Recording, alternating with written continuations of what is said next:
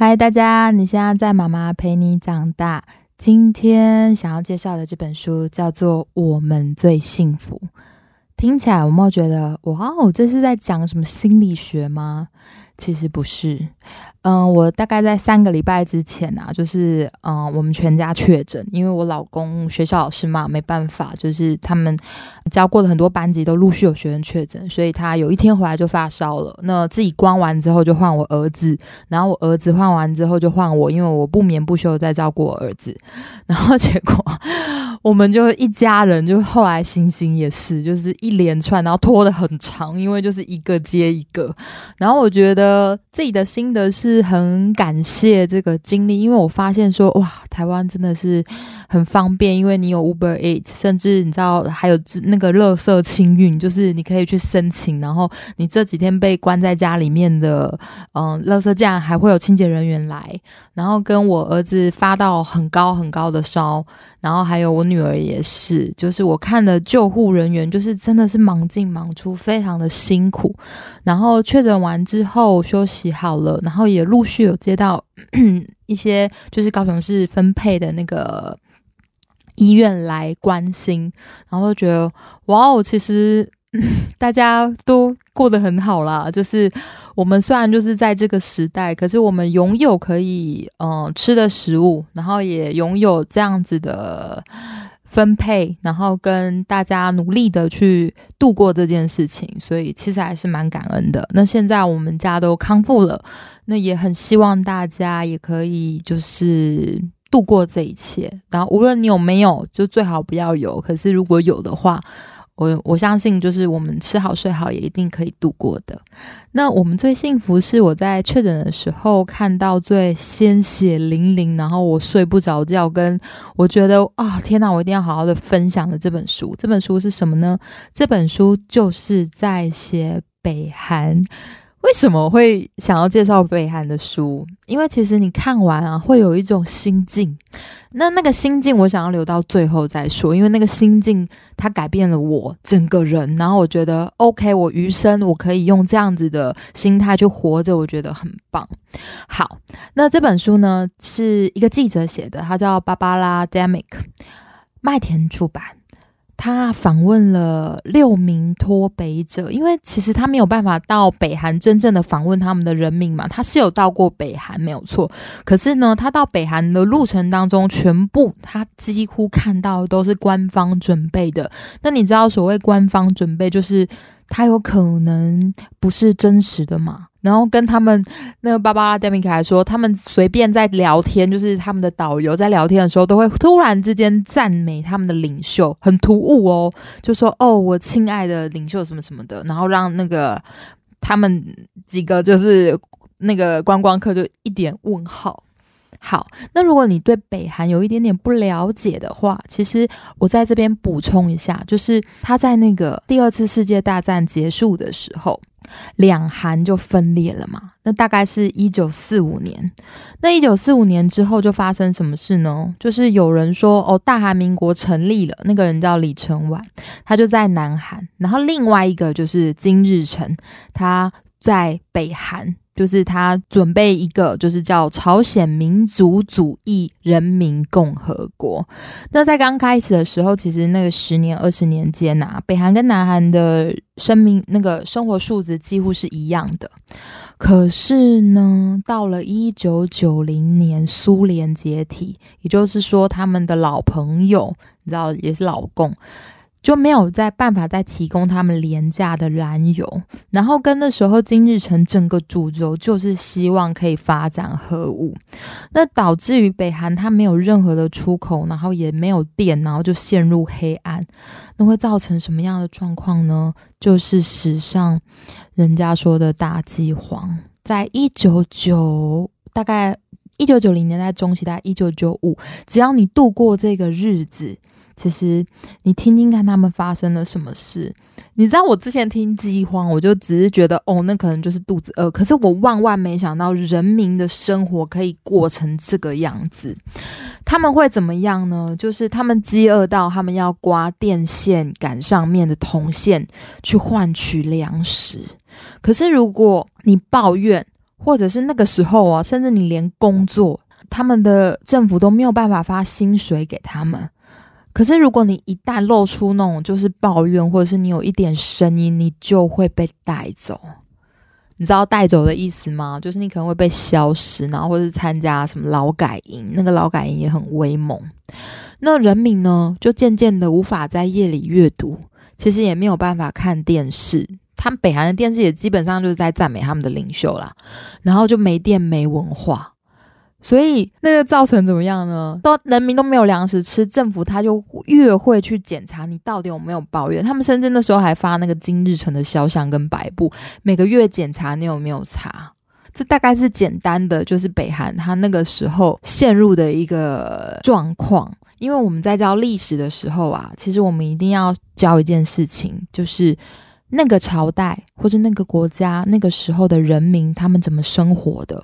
我们通常在讲历史，就是要给孩子知道的时候，有时候政权的更迭其实基本上都很像啊，就是在中国啊，什么谁暗杀谁，然后发生什么事情。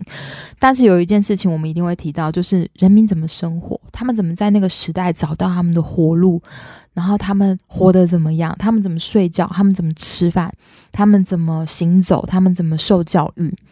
然后，巴巴 Demic 访问的六名脱北者，他其实是有印证的，就是跟很多脱北者去做比对，然后基本上一样，然后他才敢写出来。所以我觉得是有一定的可信度的。那里面的话，我先提，就有好多人哦，就是有一个第一个人名好了，就是他的故事。这个人叫美兰，他是谁啊？他是在北韩的一个幼稚园老师。其实他在北韩当幼稚园老师已经很不容易了，因为他父亲是南韩的战俘。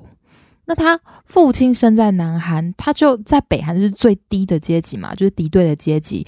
北韩人认为他们有肮脏不纯的血统，所以他们的孩子都没有办法上好高中。那他父亲一辈子都没有说话。他父亲最自在的时候，就是在做工作的时候，就是不用讲话的时候，因为他很怕，就是他一讲话，别人就会把他们家的人带走。北韩都是连做法啦，就是如果你你发生了犯了什么错，你父母跟兄弟姐妹可能都会有事情这样子。那美兰她在大饥荒的时候呢，她看到她的学生一个一个饿死，就五六岁，你知道我没有办法想象她怎么说。他说啊，就是他那时候在师范学院啊，学生时代啊，已经一天只供一餐了。那一餐是什么呢？就是盐加水，然后还有一些就是干无精液的菜，然后煮的清汤，有时候会加一点，就是一匙的白米或玉米，熬煮几个小时，然后让它看起来好像变很大，但是它其实才有一匙。那其实那些味道也不是很好，但是他们就只有供应这一餐。然后呢，他们的小孩就是原本是活泼的孩子，在上上课都蹦，在下课都蹦蹦跳跳嘛。忽然之间，在大饥荒的时候呢，上课开始有气无力的，而且有时候有一些孩子会重重的一趴。你知道他，你你可以想象他发生什么事。甚至那个时候学校也没有嗯供给午餐，他们要自己带午餐。可是大部分的孩子其实也都没有办法带午餐来，他们就这样空空的便当盒来学校，然后。很多孩子上课都没有力气了，就是趴在那边睡觉。那听起来，我这第一次看到这么说，我真的要哭了，因为我没有办法想象，我之前带班孩子那么吵，然后竟然有孩子可以因为饿到，就是可以重重的忽然中间重重的一趴，然后没有办法再起来了。然后他的学生原本从五十名哦变到十五名，在那个饥荒的三年内，那美兰她没有办法想象，也没有。想要去追究到底发生了什么事，因为他就知道了，就是会发生什么事嘛。所以这个就是他在北韩当老师的现况。那他的爱情呢？其实他有跟一个叫做俊相的人，他们是初恋。而且那个爱情其实是非常纯洁，因为那时候也没有电话啊什么的，他们就是写信啊，然后签字下。我们那个在北韩那恋爱都不能够就是很很公开、光明正大，没办法尽情的相爱，所以他们都大家都不知道他们是偷偷来。那美兰的爱情怎么样？他三年才牵手。然后之后牵完手之后过六年才接吻，有没有很扯？但是呢，我们通常都会跟很爱的人去分享自己的秘密嘛，或者是自己的心情。可是，在北韩不一样哦，美兰从来没有告诉他，梅兰从来没有告诉自己，就是最爱的那个初恋情人俊相，说他自己非常的厌恶北韩，还有他不相信一切的宣传，因为他还要在孩子饿死的时候教他们说，身为北韩的人是幸福的，就是我们最幸福。这本书名其实是非常的讽刺，因为他们要教学生什么呢？美兰在学生时代也唱过这首歌哦，就是叫我们最幸福。它跟一闪一闪亮晶晶的小星星在北韩是一样的，每一个北韩的孩子都会唱。我先简单的念这个歌词给大家听哦。我们的父亲在这个世界上，我们最幸福。我们的家在劳动党的怀抱里，我们亲如手足。即使火海靠近我们，甜蜜的孩子无用畏惧。我们的父亲在这里，在这个世界上，我们最幸福。听完之后，然后再看看北韩的人的生活，有没有就觉得倒退三步，想说 How come 到底是为什么要这样？而且怎么洗脑成功的？还是就是终极的那个政权会导致于这样子？好啦，我们听下去就知道了。那他在美兰，美兰在那个北韩是这样子。那还有其他的吗？我再讲一个宋太太。宋太太啊，他后来也逃脱北韩到南韩了。那他其实原本啊是金日成的仰慕者。金日成是谁呢？就是我们刚好提到，就是先创那个朝鲜民主主义人民共和国的人嘛。那他的儿子叫金正日。那金正日离开之后，现在的北韩是金正日的儿子，叫做金正恩。就是总共有三代啊。那三代真的是。Amazing 啊！好了，不提了。宋太太呢？她是一个工厂的工人，她有四个小孩哦。可是她一周啊要在北韩工作六天。那我会好奇哦，哇，那他们的薪水是多少？我来跟大家报告一下，宋太太在工厂一个月工作六天。每一天呢，早上就起来了，晚上十点半才回家，因为他还要在下班的时候接受意识形态的课程，像反美呀，或者今日城是最伟大的啊，就是你要一直不断看这种洗脑影片才可以回家。他回家就半夜了嘛，那他要干嘛？他回家还要再煮饭、操持家务，天亮就起床，七点出门。所以宋太太基本上她很少睡超过五个小时。那他的薪资，我刚才没要说的，这样辣的，就是二十八美元，二十八美元呢，就就是这样子。他每天工作这么久，竟然就只有这么少的钱，唉，这些就算了。在大饥荒的时候，就是一九九五年的时候开始那三年，他们甚至有很多像学校的老师、医生，然后宋太太，他们。根本就没有钱了，就是他们的学校啊，政府也没有办法发出薪水，然后原本说要供给的粮食也都越来越少，越来越少，越来越少。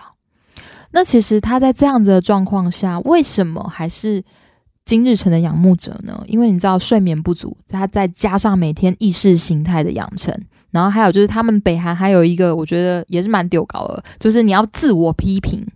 每次都要跟那个别人说，嗯，你到底做错了什么？那宋太太常常说的一件事情就是，我觉得我还不够努力。他还不够努力吗？我还有四个小孩，听了我都惭愧了。我那在大饥荒的时候，宋太太啊，她就忽然之间，我现在要讲她为什么会去南韩。这个忠实的金日成的仰慕者，她就跟老公说：“听着，我们也可能要吃草了。”但是啊，如果猪吃草没事，那么我们也可以吃草。吃草是什么呢？就是路边的杂草啊。而且啊，就是大家都没有食物了嘛，路边的杂草啊，其实熬煮起来也要熬很久，因为它没有办法被消化。甚至有很多人，他是早上起来摘那个嫩草。就是比较好消化，可是你熬煮了很久，其实它其实味道还是会令人家想吐。但是她还是跟老公说：“啊，没没关系啊，猪吃草没事，我们也要吃草了。”所以她就这样在度她的饥荒。可是，在饥荒中呢，其实民众不一定会被饿死，因为疾病会更早找上门。疾病就是他会找没免疫力的人，可能就五岁以下，然后接着在七七八十岁。然后之后再往下找六十五十，那那时候在饥荒中死的是什么人呢？就是除了就是被饿死或者疾病死的，还有就是你不偷不抢不说谎不欺骗不犯法言行一致单纯的好人。你在饥荒当中是最先死的。听起来有没有觉得他们到底在过什么日子？他们把这个大饥荒啊叫做苦难的行军呐，苦难的行军。原本要六点起来找杂草，现在不够了，要五点起来才可以找得到，因为大家嘛都在找。那他们就饿很久嘛，结果有一次老公呢就是没有办法再起来了，那她的老公啊就会在她的临就是临走之际，他就一直提到食物。那她在最后呢，就跟她老公、老婆，就是宋太太说：“走吧，亲爱的，我们一起去好吃好一点的馆子，再点一瓶，再点一瓶美酒。”说完之后，她就离开了。我们就觉得 又有点难过。宋太太经过了她婆婆的死亡，也是被饿死；她老公的死亡也是被饿死。那他儿子原本强壮结实，但是也渡不过一九九五到一九九八，他一九九七重感冒。然后呢，市场其实可以换药啦，就是，但是市场的药呢，就是你可以换一公斤的玉米。那宋太太怎么选呢？她没有选药哦，她选玉米。那他的儿子就在一九九七年重感冒之后，一九九八年就死掉了。那个时候，宋太太还在出去找食物。宋太太有一个大女儿叫做玉溪，玉溪她其实。从小到大就有一点不服这个体制，她就是会偷偷在这，这是哪是这是真的吗？这是假的吧？而且她甚至也是跟她老那个爸爸，就是有听过他爸爸说。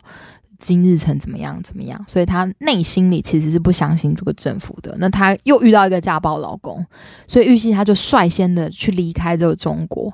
可是呢，他就想，他就很想他妈妈，他想要让他妈妈知道说，哦，南韩其实是有好日子的。可是你知道脱北的路有多艰辛吗？那个艰辛，其实你也没有办法想象。那个。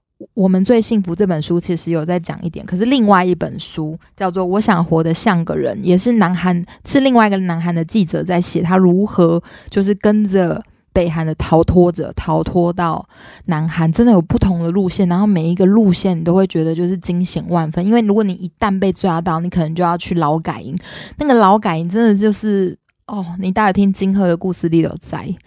好，现在呢，玉溪他就他就雇了一个前客，因为他在南韩赚钱了吧，然后他就跟他妈妈说，就是哦，我有那个钱呐，还有一些的食物我要给你，你要来中国拿。那他妈妈就越过那个图门江，那图门江其实也不好走，因为那个图门江现在很多人啊，就是在图门江过河都一定要脱光所有的衣服，女生是有穿一条裤子的。那为什么呢？因为你。衣服湿了你会更难走，跟如果你去中国，他们发现你的衣服是湿的或是脏的，他们就会怀疑你是脱北者。那一旦你在中国发现你是脱北者，中国当然就是不会收留你呀。他们就是跟北韩是你知道好朋友，所以他们就会把那个北韩脱北者送给他们的好朋友，北韩政府就再送回去。所以一旦送回去，你就会很惨。所以就是大家都很小心，就是拿塑胶袋什么的，就是把那个衣服给包好，然后自己裸体，然后游过去那个图门江。甚至因为河水没有暴涨的时候，可能就是在冬天、春天，那你还要拨拨那个冰块走。然后那个宋太太她就已经到中国嘛，就到中国才发现说，哈，玉溪她不在中国，就她大女儿她。玉溪已经跑到南韩去了，因为玉溪为他知道妈妈就是死忠党的，绝对不会，绝对不会直接到那个敌对的南韩，所以先把他骗去中国。然后呢，宋太太就在中国，那他发现了什么事呢？他看到，哎，怎么中国的电器那么多？然后路上也很多车子，然后跟家里面，竟然那个电锅好厉害哦，一下子就会咚跳，然后他就开始去研究，甚至他还看起来韩剧，你知道玻璃鞋？诶，我有看过玻璃鞋，然后他就嗯，他就觉得那个玻璃鞋应该是骗人的吧？怎么可能就是过那种生活呢？可是呢，他在中国大概待了几几天之后，他就觉得，诶，如果连中国都这么富裕，那南韩呢？所以他就决定去了。那他其实众太太的逃亡啊，是。所有人当中最好的，因为玉溪其实是一个很棒的女儿，然后就是真的就是有雇一个前客，然后就一直嗯帮帮宋太太，就是他甚至是可以搭飞机直接到移民局，可是你过程当中都要小心，你真的就是要假装自己就是一个南韩人。可是他到南韩也被讯问一个月，因为天知道你是不是北韩派的间谍，然后跟那个南韩有准备一个就是统医院，就是他会教你怎么样在那个南韩生活，因为北韩人什么都没看过啊，也不会上网啊，也不会买东西呀，有很多东西其实北韩真是真的都没有在教，所以那你当你去了统医院都 OK 了之。之后呢，南韩的政府还会给你两万美元的津贴，然后让你去生活。宋太太就这样子到了南韩。那直到现在，宋太太其实说啊，她看到丰盛的食物，还是会忍不住流泪，因为她会想到她老公最后要离开之前说：“走吧，亲爱的，我们一起去吃好一点的馆子，点一瓶美酒。”因为我听到这个，其实啊。人就真的有那个那那个境遇之后，他看到食物或者看到那些自由，他其实是会感恩的。但也不是每个脱北者就是到了南韩他会觉得很幸福，因为当你食物有温饱之后啊，你会开始思念你的家人，跟你会很担心你的家人，因为如果你被发现你嗯已经消失了，你是脱北者，那其实你的兄弟姐妹、你的爸爸妈妈如果没有来。搞不好都会被带走、被消失，然后或者是他们就代替你去做劳改营，然后就是过得很悲惨的生活。其实每一个南韩的，就是脱北者，都是身负就是心里面的愧疚，你还要觉得很愧疚。然后跟你在南韩，其实你没有南韩人喜欢的东西。现代的南韩年轻人没有之前，因为可能过了七七十多年了，就是他没有想要跟北韩 together，就是我们在统一吧。有很多老一辈的人会想，因为他们有一些亲戚或者是他们的记忆在。可是现在的南韩工时那么长，他们有他们的 iPad，有他们的车，有他们很流行的东西，然后跟他们很喜欢很高啊、白呀，就是看起来很精致的人。可是北韩通通都没有，很多人也都是营养不良去的，就是他身高没有办法。很高。我现在要讲的另外一个人，他叫做金智恩医师。金智恩医师他其实从小就是北韩全校成绩最好的学生，是一个聪明人。那他想干嘛呢？他想要加入劳动党，报答国家。他非常的爱国。可是呢，在饥荒的时候，他发现医院呢也没有药了，只能开处方单呢，就是处方单，好，那个你拿去黑市买药品。然后医生的月薪是多少？一个月八十美元。诶，八十美元就是是零用钱吧？就是连医生的价格都是这样这样子。那金智恩医生他在北韩的医院，他。发现一九八零年代晚期跟一九九零年代出生的孩子，就是营养不良的孩子，体格啊小到惊人，因为他们那时候的粮食已经短缺了嘛，有时候妈妈也没有母乳，甚至他们也没有配方奶，然后妈妈没有奶汁，你就只能给孩子喝米汤，然后刷水，那时候又没有米，那你的孩子到底只能吃什么啊？就是。杂草加糖啊，然后煮的很软啊，甚至就是只有玉米啊。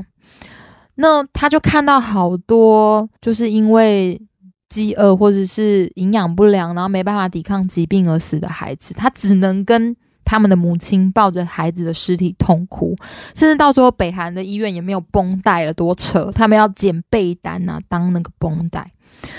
那他到最后呢，在饥荒的时代，医生也没有薪水了。他下班要干嘛呢？他一九九七年下班的时候呢，要去山上找可以吃的野草。那个时候金医生才三十岁，他只有三十六公斤。那他在父他父亲在临死的时候，他给了一他中国亲戚的名字。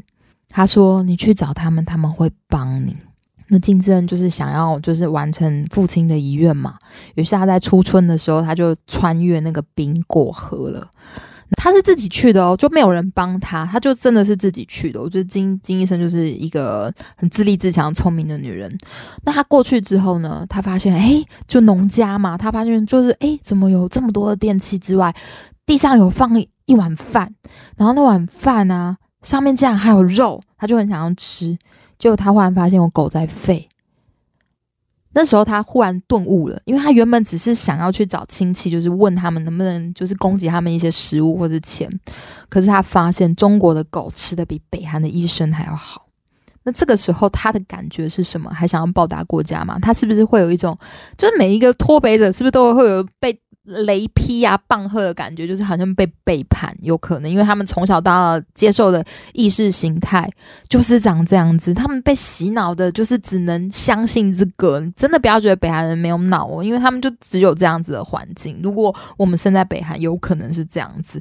我每次想起，我都不寒而栗。谢谢台湾。好，那后来嘞，他。在中国，他就已经逃到中国去了。那你也要小心，不要被抓到啊！那就有一个南韩人，他需要一个保姆，那是南韩教授。那南韩保姆就后来就发现他做的很好，然后跟他深聊之后呢，金医生才跟他讲说，他其实是。医生，然后南韩的教授想说，既然有这种事情，然后他就一定要帮他，所以他后来帮助那个金医生去到了韩国。你知道，其实大家都是互相帮忙的。可是金医生到了南那个南韩的时候，发现其实南韩也不承认北韩的医生啊，就是你北韩教的，我怎么相信你？那医生还要干嘛呢？金医生还要再重学，他有很多学生，就真的就是比他小很多。那还有一个人可以听哦，他叫金鹤。那个金鹤啊，他就是会去中国做生意，因为他原本是做去中国找吃的，但是发现说，哎，做生意他可以赚的比较多钱，可是他就被抓走了。那你要知道，那个劳改营是什么呢？劳改营其实它是分布在北韩北边的山中，它绵延长达就是数英里，里面大概关了二十万的人。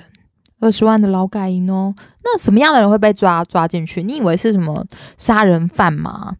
还是强奸犯？其实不是哦，在里面的人呢，就是他是要清除可能挑战权威的人，可能挑战权威。你听听看，你可能阅读外国的报纸，或者是你揶揄金正日的身高，叛国罪哦。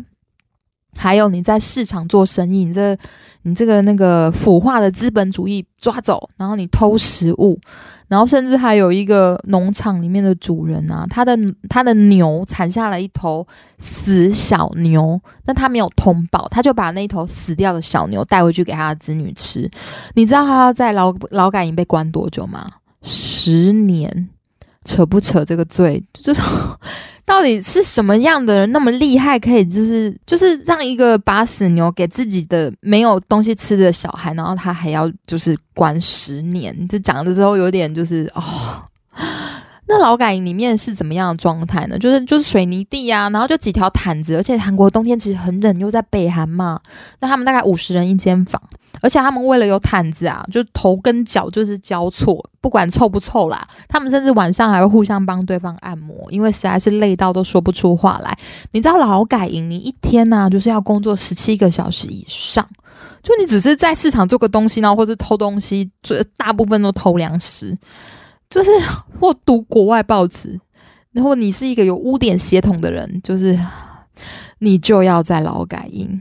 这个就是金鹤，金鹤后来也逃脱去了北韩，那他就走比较辛苦的路。你们如果有兴趣的话，就真的可以看那个《我想活得像个人》，它里面有讲很多脱北者，就是你已经觉得北韩生活也够苦了吧？我跟你讲，他逃离去南韩的路途也非常艰辛、危险、恐怖，因为很多国家其实是不愿意直接帮忙脱北者的。到底为什么啊？就是因为北韩有核武。好，那最后一个在讲的就是俊相，他是美兰的初恋情人嘛。那俊相他其实也后来啊，因为他很爱看书，他甚至是北韩的精英分子。他其实，在北韩可以很好，很多脱北者其实，在北韩的经济经济能力是还比一般人还要好。那他后来有偷听电视，他发现说，诶。被北韩一直大骂的美国，他们其实有提供燃料，诶，石油还有能源援助，诶，可是是北韩坚持核子武器跟飞弹，而且甚至北韩还有世界最糟糕的人权记录。当然了，北韩人你都在做什么啊？而且甚至啊，我还知道，就是如果你在劳改营被发现你怀孕，每一个都被抓去堕胎就打针。他们竟然这样子对女生呢？然后跟就是俊相他在大学，因为他精英嘛，也很常要听那个演讲，就是在讲金日成的遗产呐怎么样。他那个时候就觉得不对劲，然后他就发现大家的眼神都很迷惘，然后他忽然间顿悟了，因为他那时候已经在怀疑他们的政权，就是他们我们最幸福这件事情。然后他忽然之间他看到国内最优秀的年轻人，他在内心里喊说：“他们知道，他们知道这件事情不对劲。因为凡是脑袋正常的人，你不可能不知道这个事情不对劲。你为什么要被这样的对待？可是没有人敢说，你说的就连坐法。你知道你自己被抓去就算了，你兄弟姐妹，你，唉，你兄弟姐妹啊，你父母都会被抓去，那你还敢吗？其实你就不太敢啦。好，所以呢。他也没有跟美美兰讲，因为他们就是在北北韩，你连最爱的人还有父母，你都不要谈到政治，所以他后来也千辛万苦的逃到了南韩。那这些人在南韩呢，其实就是很辛苦的在活着。可是我觉得美兰的故事最最。激励，因为他原本是北韩社会最底层嘛，就是有污点的血统。可是因为他有南韩的亲戚，所以他在南韩就是有非常多的人攻击他们，就是他们的亲戚把他们当就是南韩人，然后再对待他们，所以他整个就是人生就是翻转。然后甚至他后来还生了两个小孩，然后他还对那个记者说啊，因为他小孩白白胖胖的嘛，他说如果我在北韩养孩子，我只能喂他吃。就是杂草加汤或者是米汤，但是他的小孩在韩国可以吃那么多。然后宋太太在南韩的时候啊，也常常看着丰盛的食物而哭泣。他们其实内在啊，都觉得哦，之前这样子的人生给他们带来的震撼真的是太多了。那其实我在讲的以上的六个脱北者啊，里面就是这本书《我们最幸福》里面有更多更深入的解析。我在看的过程当中，我常常就是合起书来，我就回到台湾了嘛，就回到现实，我就哦，我里感谢我在这里。可是我又在再度进去的时候，就是我小孩睡，我在看的时候，我跟着他一起就是哭啊，觉得好累啊，然后怎么会这样子，好紧张哦，就是你会活在那个芭芭拉·戴米克他所描述的那些。脱北者的人生里，那其实他们像美兰啊、金医生啊、俊相啊、金鹤啊，他们现在都还在南韩哦。虽然说俊相也几乎不可能再见到他们的父母，除非北韩政权可以在他们有生之年崩溃，然后很多劳改都可可能会重获自由，但是我们不知道。我是默默的在期望啦，因为我觉得到底为什么这个政权还是可以存在啊？真的是很扯。所以呢，他们的故事还在继续，还在继续。那北韩的人呢，人民呢，他们的故事也还在继续。那我现在要说一下，就是我整个看完的心境哦，我觉得我是感恩的，因为很多时候啊，我们生在台湾会觉得理所当然，那个理所当然就是。哦，我现在就是有食物就很正常嘛，因为每个人都有嘛。然后我如果不能出去玩，我就会觉得，哎，我怎么不能出去玩？或者是我们是随时随地都可以，就是很多人就是 会批评政府，知道 虽然我也觉得你能不能有更多贡献的方法，可是自从我看完这个之后啊，我就觉得说，天呐，其实。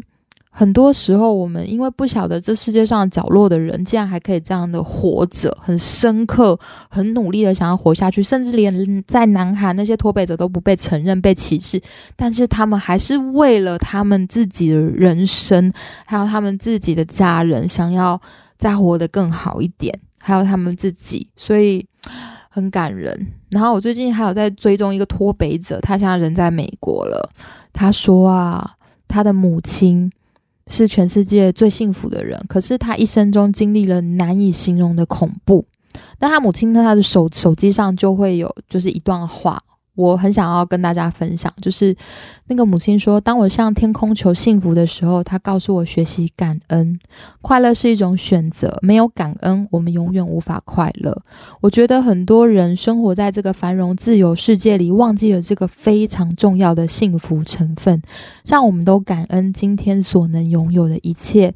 我觉得这几句话倒变了，就是我看了这两本书，就是我们最幸福，跟我想活得像个人，那些脱北者，他他们整个人生的困境。然后跟照应在我身上，我真心的觉得，我好希望我的小孩能拥有的最最大的一项特质，其实就是感恩。因为感恩的人，你会知道，不是说你考上一个很好的学校，你就要一直吵说要高兴。